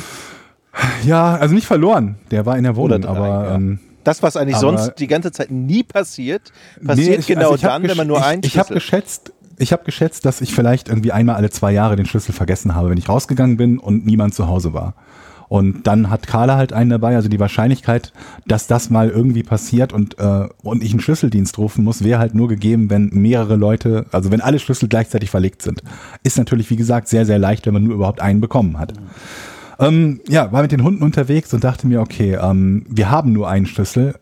Es gibt keine Möglichkeit, hier einfach so leicht reinzukommen. Ich weiß noch von einem Nachbarn, der letzte Woche seinen Schlüssel äh, verlegt und sich ausgesperrt hatte, der über den Balkon geklettert ist in seine Wohnung, weil er die Balkontür aufgelassen hat. Und ähm, also auch keine Möglichkeit gefunden hat, so mal eben diese Tür zu öffnen. Und dann dachte ich mir, gut, dann muss den Schlüsseldienst anrufen. Ich war halt, wie gesagt, gerade unterwegs mit den den Hunden und dachte mir, na gut, ich bin eh eine halbe Stunde unterwegs. Jetzt rufst du halt, während du unterwegs bist, den Schlüsseldienst an. Dann dürfte der ein bisschen nachdem du zu Hause bist kommen. Google und sehe halt irgendwie so, eine, so einen Treffer mit irgendwie äh, hier ab 5 Euro und so weiter. Mach aber erstmal die Seite wieder weg. Schlüsseldienst ab 5 Euro. Ah, ja, ab Geil. 5 Euro, genau. Ähm, mach die Seite aber erstmal wieder weg oder schließ die Seite wieder, telefonier noch kurz mit Carla, die zu dem Zeitpunkt anruft. Keiner von uns hat eine bessere Idee, wir müssen Schlüsseldienst rufen.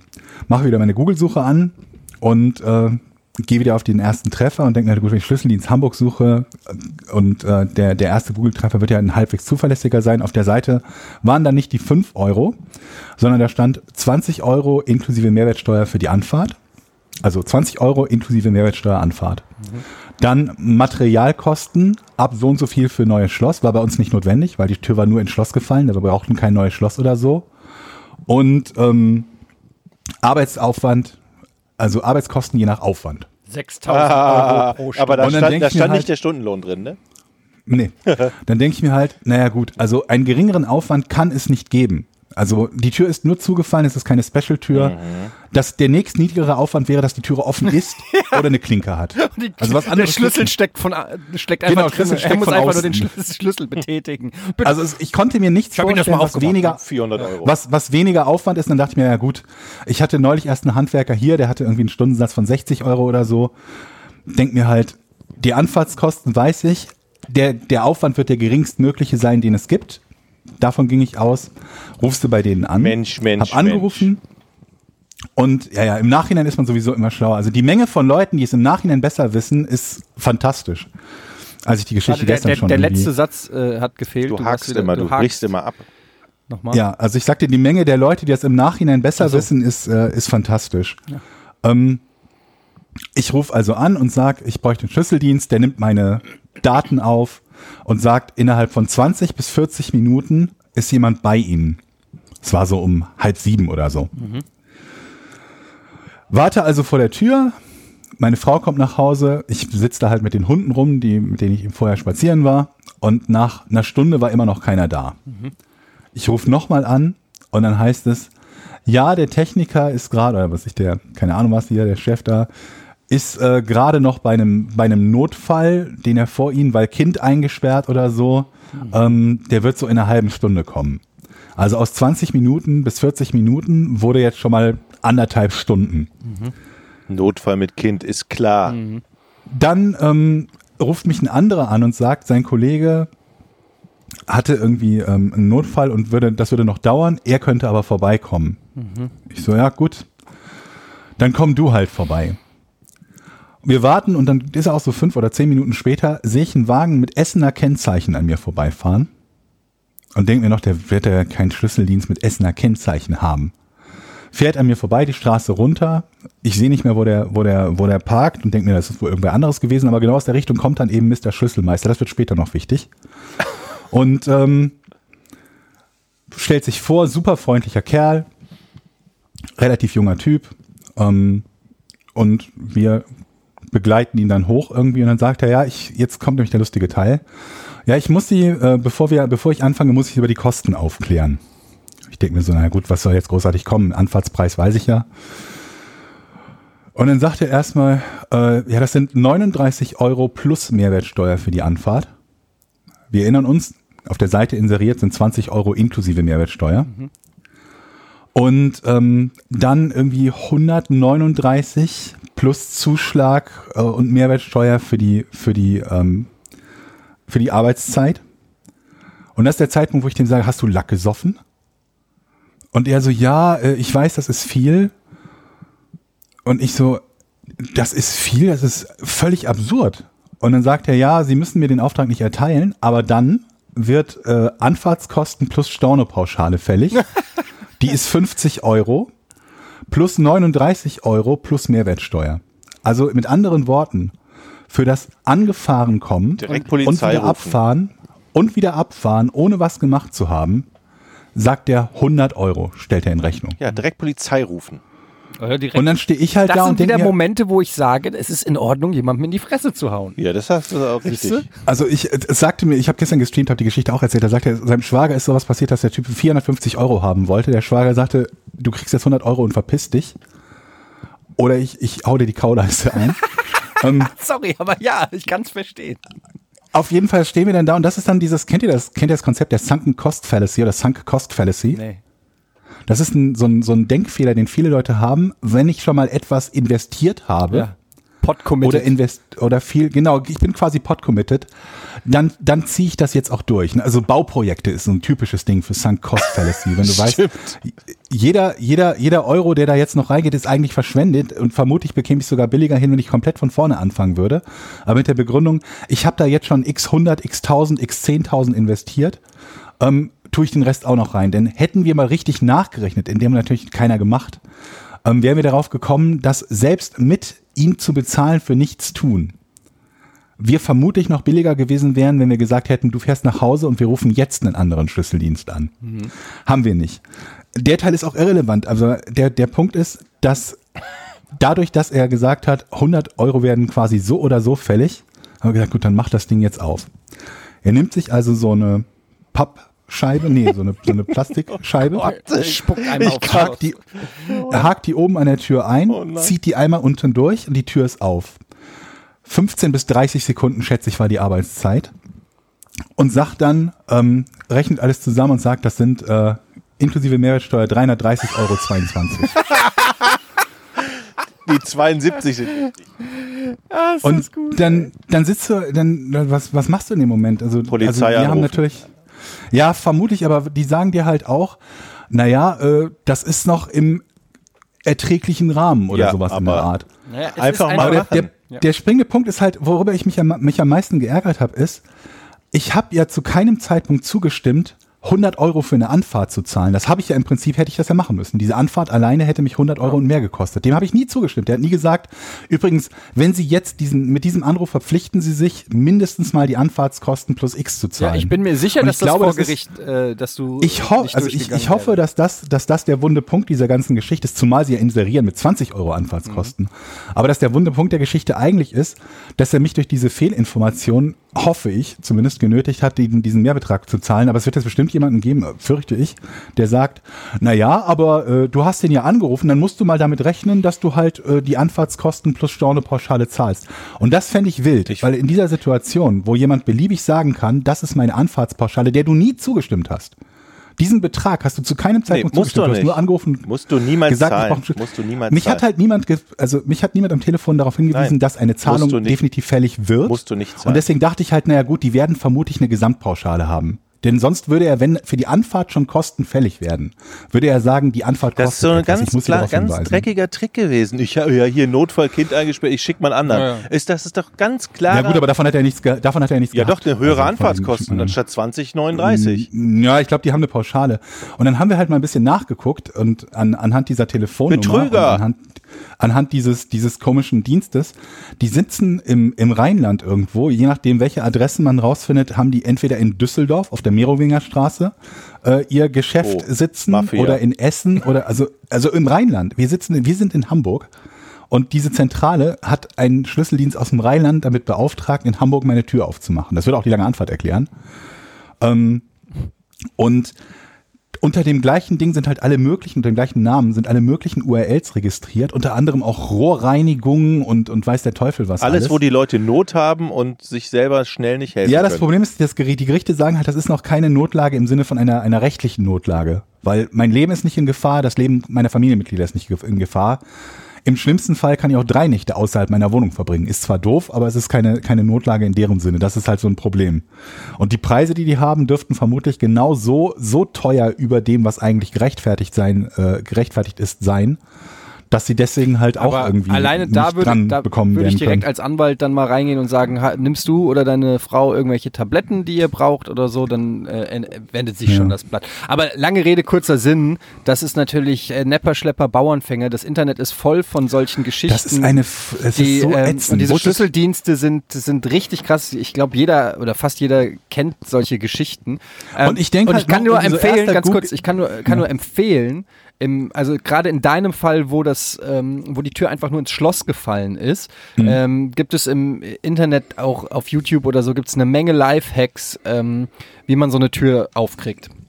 Ja, also jetzt, wo ich gesehen habe, wie der das macht, dachte ich mir, vermutlich, wenn ich auch nur irgendwie so, ein, so eine Dokumentenhülle oder so bekomme, würde ich das in endlicher Zeit auch hinkriegen. Aber selbst wenn nicht, der Tipp, den ich geben kann, ist halt nur, egal womit die Seiten werben, wenn du mit denen nicht einen Festpreis ausmachst, wirst du vermutlich ein ähnliches Problem haben können wie ich, weil ich bin ja auf einer Seite gewesen, wo stand Anfahrtskosten 20 Euro und so weiter und so fort. War völlig egal. Ich musste allein für die Anfahrtskosten das zweieinhalbfache zahlen.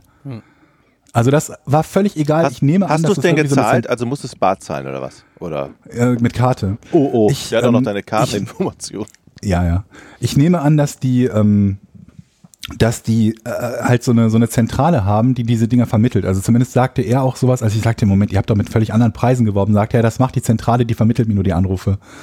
Dass diese Zentrale mit irgendwas wirbt, weil sie eine Provision von demjenigen bekommen, der letztlich den Auftrag von ihnen kriegt. Also sie vermitteln das den vor, und die schreiben das was ist das egal, würde das vor- würde vor Gericht Glaube ich niemals auch. standhalten. Ich würde zum Anwalt gehen Verbra oder Verbraucherzentrale. Was machen?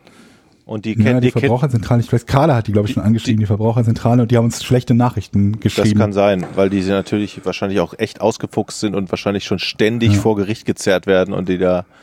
Okay. ja. Sollen wir jetzt das Rätsel Aber die machen? andere Frage ist, ob wir halt zumindest einen Teil zurückbuchen können und dann der umgekehrte Fall eintritt, dass sie Ja. versuchen müssen, sich ihr vermeintlich fehlendes Geld zu holen. Hast du schon zurückgebucht? Ich glaube, es geht nicht.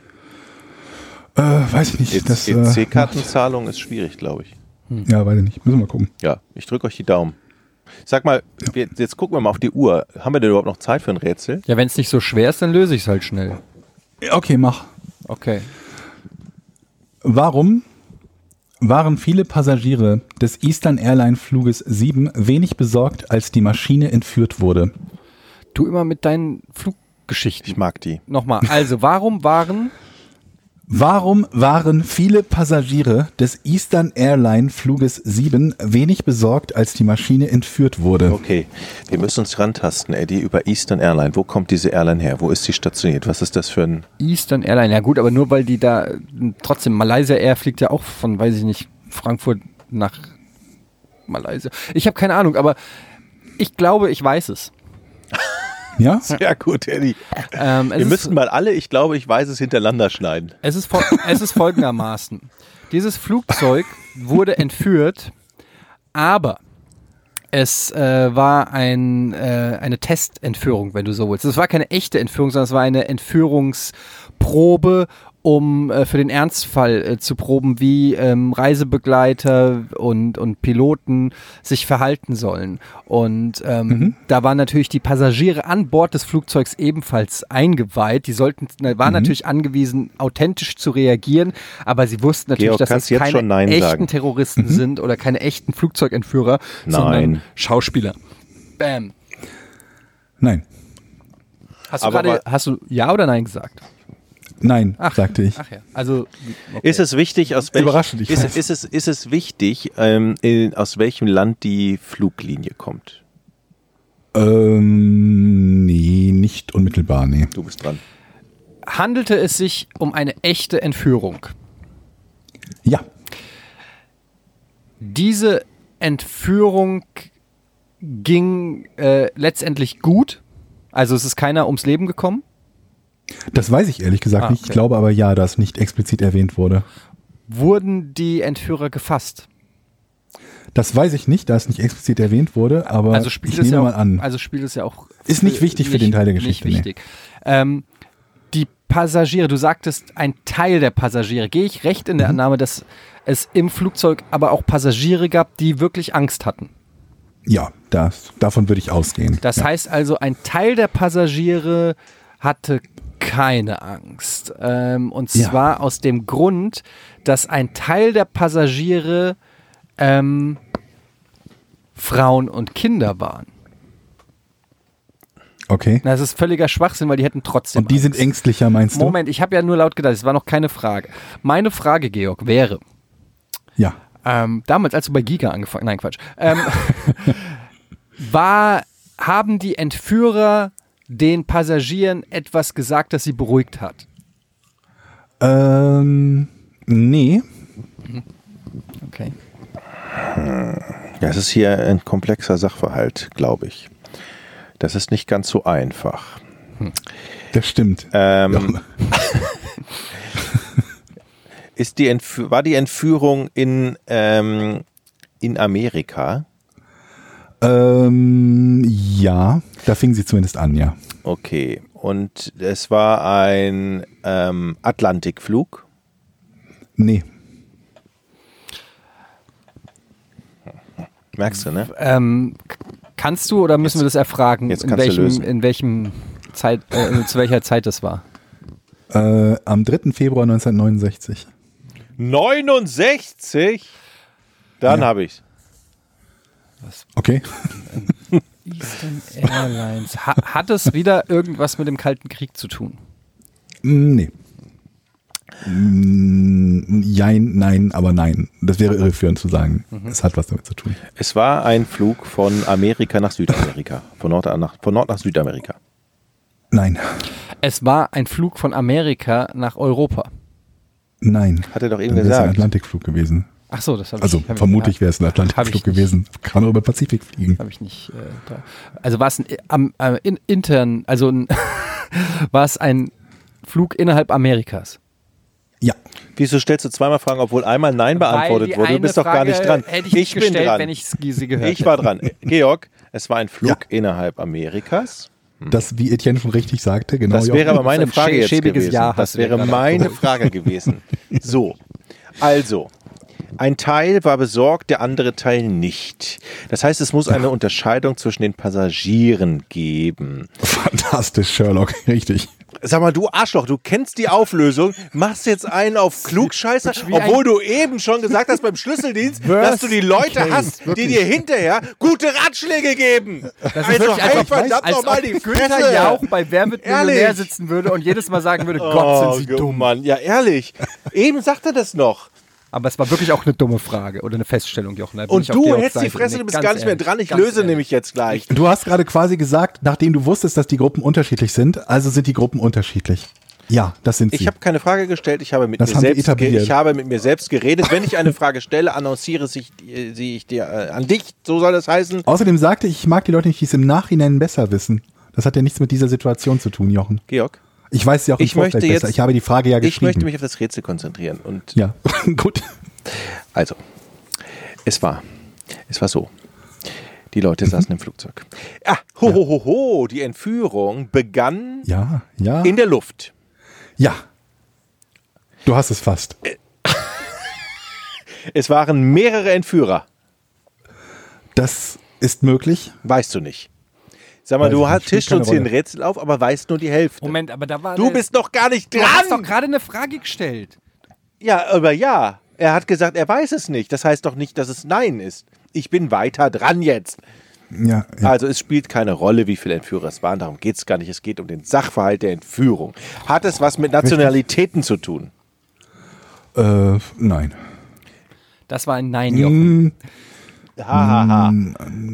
Aber komm, ich gebe dir, ich geb dir ein Jein. Ein Jein ist aber mehr Silben Okay, von Etienne Nein darf als weiter. von Ich gebe Ja. ich geb das Rederecht ab. Mehr Silben auch vor allem. Also mehr Buchstaben ich. Ähm, okay, also du hast ja aufgehorcht, als Jochen gesagt hat, dass die Entführung in der Luft stattfindet. Das heißt, der Mhm. Zeitpunkt, wann die Entführung startet, hat was mit der Lösung des Rätsels zu tun. Nein. Ach aber komm ich hab on, das nur so gesagt, damit du das denkst. hier. Das ist doch gemein. Richtig.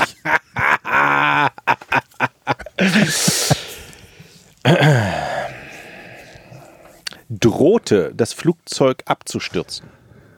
Äh, nein. Auch nicht. Ich glaube, wir sind völlig auf dem Holzweg. Waren, Die Frage war, warum sie wenig besorgt waren. ja, Warum sollten sie wenig besorgt sein, wenn das Flugzeug droht abzustürzen? Weil die vielleicht alle. die, die, waren die Passagiere zum Teil wenig besorgt, weil die Entführer schlecht waren? Mm, Also in nein. irgendeiner Form Nein. unfähig oder nicht gut, gute Entführer. Nein. So drei von zehn die Entführer, die Entführer drohten nicht mit der Sprengung der Maschine. Ähm, Welche echt erleichtert. Ähm, sie sind alle ge äh, gekidnappt hier auf 10.000 Meter Höhe. Wir versprechen aber, wir sprengen das Flugzeug nicht in die Luft. Habt ihr gehört, ich spreng es nicht in die Luft? Ja, dann ist alles cool. Ich nehme noch eine Cola. Die F- Entführer drohten nicht mit der Sprengung des Flugzeugs. weiß ich nicht. Okay, äh, ist auch völlig unerheblich. Ja, ist nicht, nee, das ist nicht der Grund. Also, Okay. Darum ging es nicht. Nee, ist schon klar. Ich wollte mich nur rantasten, damit ich jetzt gleich lösen Taste kann. schneller, ich muss los. Ja, dann löst doch. Ja, ich komme ja nicht ran. Du bist dran. Ach so. Also, ich möchte lösen. Ein Teil der Passagiere war deshalb ähm, nicht besorgt, weil die Entführung der Linie East Line, East, Eastern Airlines. Eastern ja? Airlines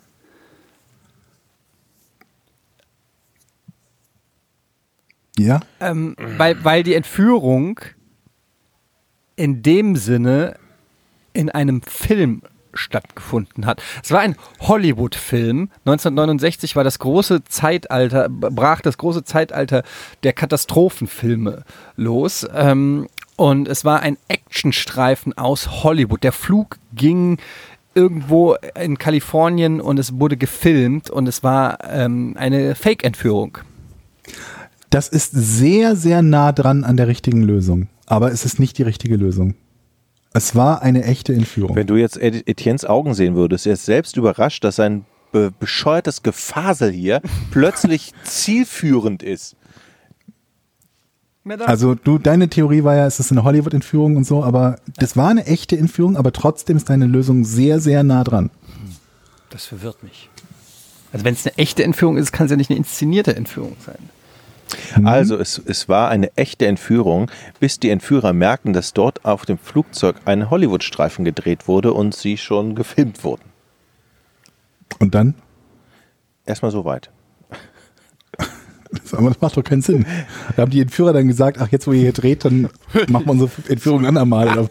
Ich werde Schauspieler. Ich hänge meine Entführer da. Ja, und die haben gedacht, okay, dann ich wollte, dann haben die nämlich gesagt, ähm, oben, dann wollten die nämlich eigentlich sagen, ah, geht's, dann haben die nämlich gesagt, das, Entschuldigung, das ist ja keine Entführung, ich wollte jetzt zum Casting. Da standen die entführen nämlich. das Flugzeug. Oh, warte mal, hier wird ein Film gedreht mit Ah, Rock nee, Hudson. nee, nee, Rock wir wollen ja nicht Entführung. Wir wollen Äh, ja. Wir das auch nur ich bin ein guter. Schauspieler und das haben wir alles aus Spaß gemacht. Hier. sitzt hier am, äh, am Warte mal, vielleicht ist das die Lösung. Also, die Entführer, äh, die Passagiere waren ja nur deshalb zum Teil überhaupt besorgt. Obwohl es eine echte Entführung war, ging es darum, wer noch an Bord war. Ja. An Ah. Bord waren nicht einfach normale Passagiere, sondern sogenannte Crash-Test-Dummies. Es war ein Oh Gott, Etienne. Es war ein Testflug. Die von dir benannten unbesorgten Passagiere Du warst doch waren gerade in der richtigen Richtung bei Hollywood. genau. Es Warum waren kommst du jetzt zu Crash Schauspieler Dummies? an Bord. Nah dran. Es war, Nein, es, waren Polizisten an Bord. Es war eine ganze wie soll denn, Horde. was hat denn Polizisten mit Polizisten? Hollywood zu tun? Die drehten da in Poli hier Police Academy. 1969. So, und die Hälfte der, die Hälfte der am Flugzeug sitzenden Passagiere dachten, super, wenn wir so viele Polizisten haben, die wussten ja natürlich nicht, dass das alles Schauspieler sind für Police Academy, haben gedacht, super, wir sind total sicher. So Aha. also, scheinbar. es war ja so. Da das Ganze ja ein Hollywood-Flug mehr oder weniger war, saßen natürlich sehr viel reiche Menschen an Bord. Die wiederum saßen in der damals noch getrennten ersten Klasse. Ähm, Und die haben gar nicht davon mitgekriegt, was in der sogenannten Coach-Zone ähm, passiert ist. Interessante Theorie. Geht zwar überhaupt nicht in die Richtung, wo ich sagte, denk in die Richtung weiter, aber nee, es hatte nicht damit zu tun, dass sie nicht mitbekommen haben. Aber Moment mal, ich frage mich, wie sollen wir, Film wir, wir müssen an deiner Theorie jetzt mal weiter basteln. Du hast irgendwas mit Hollywood gesagt, da wird, wird irgendwas gedreht. Da ist, scheint es ja die Lösung, da ist ja die Lösung. Ja. So, und da müssen wir jetzt mal, Etienne, jetzt schränk ich mal Ja, an. aber es war eine echte Entführung. Es war eine echte Entführung. Ja. Warum solltest du bei einer echten Entführung nicht besorgt sein? Scheißegal, ob gedreht wird oder nicht. Ich check's nicht. Warte. Es ging, äh, Georg hat ja schon gesagt, es geht darum, wer dort an Bord war. Das heißt, die Leute. Also okay, ich gebe jetzt, ich geb jetzt noch einen Hinweis, ja. Also, wenn du bei einer inszenierten Entführung wärst, wärst du ja nicht besorgt, ja, oder? ja. Was könnte der Grund sein, warum du bei einer echten Entführung dann nicht besorgt bist?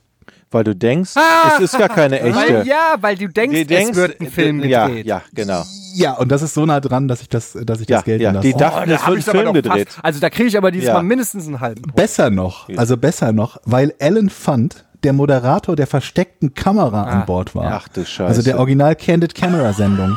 Die Maschine ist entführt worden und die Gäste haben gesehen, dass der Moderator von der versteckten Kamera für die Älteren unter euch wie bei Code Felix äh, in, in, in Deutschland, Österreich, Schweiz äh, an Bord der Maschine ist und haben geglaubt, auf, an Bord wird gedreht für eine versteckte Kamera-Episode. Ach du Scheiße. Alan Fund hat versucht, den Passier Passagieren beizubringen und sie davon zu überzeugen, dass das kein Scherz ist, dass sie nicht drehen, dass wirklich die Maschine entführt wird. Und sie haben es trotzdem nicht geglaubt. Und erst dann, als die Maschine in Kuba gelandet ist, ich war unterwegs von, äh, von New Jersey nach Miami, erst als die Maschine in Kuba gelandet ist, haben die Passagiere den, die, die, die Wahrheit geglaubt, dass die Maschine Jetzt stell dir mal vor, du bist, der, du bist der Attentäter oder der Entführer. Stehst da Ja, und und denkst so, und alle lachen. Und denken so, so, wie reagierst du dann? Ein- Einfach einköpfen. Ja, also vor allen Dingen, welches Sicherheitsrisiko das auch ist. Weil wenn jemand Ja. das nicht glaubt, dass Aber es das- ernst das ist, kommt ist ein er und sagt, Rätsel. hör mal, das ist nicht witzig, der Scheiß, den du hier machst. Ich muss um 7 Uhr in München sein. Heutzutage würden die ja Leute dann zu den Entführern gehen und noch Selfies machen mit denen. Aber wie ist es denn ausgegangen, Georg? Du musst doch wissen, wie das aus ist. Es unblutig ausgegangen irgendwie? Es, also da wird nichts weiter davon erwähnt, ob es blutig oder nicht blutig ausgegangen ist. Von daher gehe ich davon aus, Aber dass es sich ist damit sehr hatte. schön, das Rätsel. Das hat mir gut gefallen. Das ich muss jetzt der leider diesen Podcast Rätsel. beenden, weil ich muss los, Leute. Und du hast einen Punkt gekriegt, Etienne. Ja, einen halben zumindest. Ich, äh, ich hatte sogar am Ende, bevor du es aufgelöst hast, hatte ich sogar an sowas, habe ich gedacht, an sowas wie Punked oder so, an sowas wie versteckte Kammer habe ich tatsächlich sogar einen Gedanken verschwendet, aber dann hattest du es schon aufgelöst. Georg, also ich nehme den Punkt. großartiges Rätsel. Vielen Tolles Dank. Rätsel. Vielen Dank. Das war die Podcast-Folge Nummer 12. Vielen Dank fürs Zuhören. Tschüss, Georg. Tschüss. Tschüss, Leute. Tschüss.